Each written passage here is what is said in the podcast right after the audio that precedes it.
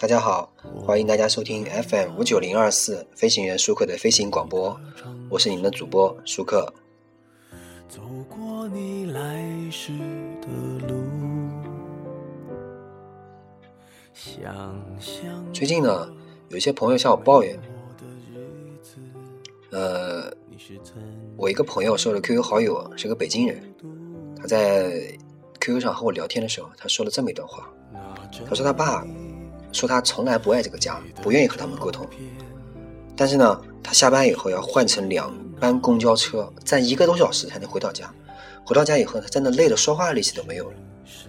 然后他说的同事拜托他来问一下问题，他就想起了自己的苦闷事。当然了，他不是个例，很多很多人向我抱怨过同样的问题。比如说，有的人说：“哎呀，我的室友是一个让总觉得我是一个很难相处的人。”可是事实上，我从公司加完班回家以后，我除了躺在想躺在床上睡个半死，我真的什么都不想做，我甚至连妆都不想卸。他跟我说：“你知道我是怎么度过周末的吗？我都是从周五晚上直接睡死到周六下午。不是说我不愿意周六一大早陪室友们去玩去玩啊，去逛街啊，我真的太累了，累到觉得周末一睡就过去了。其实呢，对于在大城市打拼的年轻人来说，无休止的工作并不是最可怕的，加班也不是可怕的。”可怕的呢，是无休止的工作以后啊，所带来的身心疲惫感，延续到了下班后的生活，慢慢的吞噬到他们工作自己的日子。这种疲累感，几乎就是都市一族身心亚健康的最初来源。每次呢，我听这些朋友们吐完这些苦水以后呢，我就会想起两年前的我自己。我那时候刚刚辞职，我辞职回家那天晚上呢，高峰时段的那个公交车啊，很拥挤，人们的表情都很平静，大家都拖着疲惫不堪的身体。对自己周围的人和事都毫无兴趣，可怕的地方在什么地方呢？这种在路上的冰冷情绪是可以传染的，它像是一种冷冰冰的传染病毒，让整个城市每一天的下班时间都变得拥挤、暴躁、死气沉沉。我突然觉得，也许就是在这辆公交车上，我想要辞职的方法、想法第一次萌生出来。从这一些无论怎么拥挤也无法从心底感受到温暖的人身上突然醒悟：我真的要变成这样的人吗？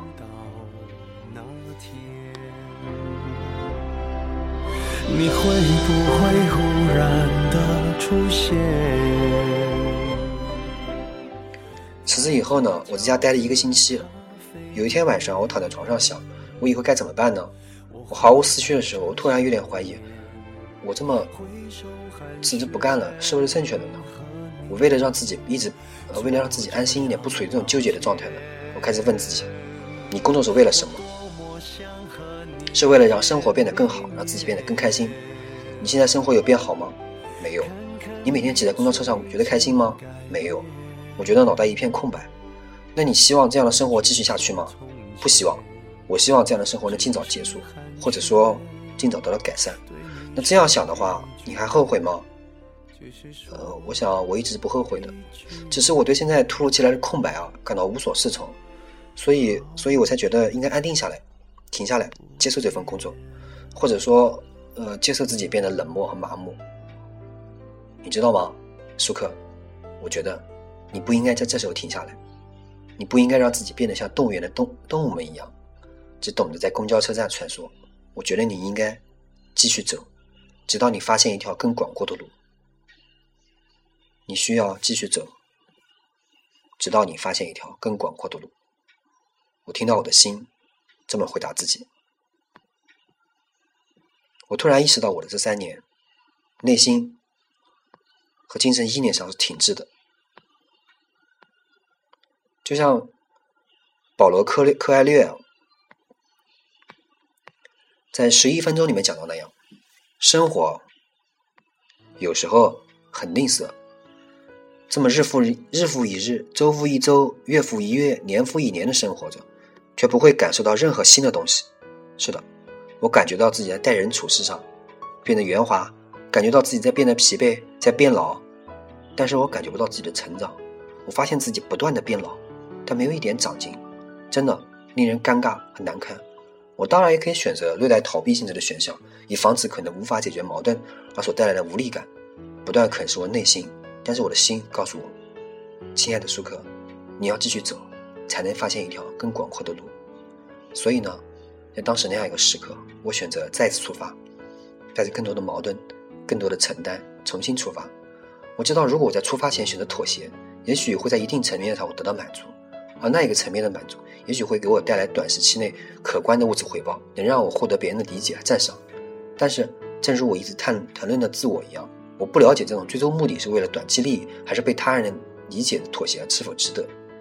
这个时候呢，我的内心帮了我很多的忙，它使我相信应该更加爱我自己。也正是我的心一直陪伴着我，在我找到更开阔的路之前。用尽全力去保护我。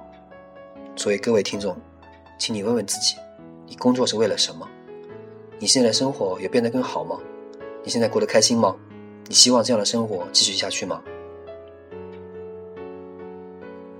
朋友们，你的心会给你最好的答案。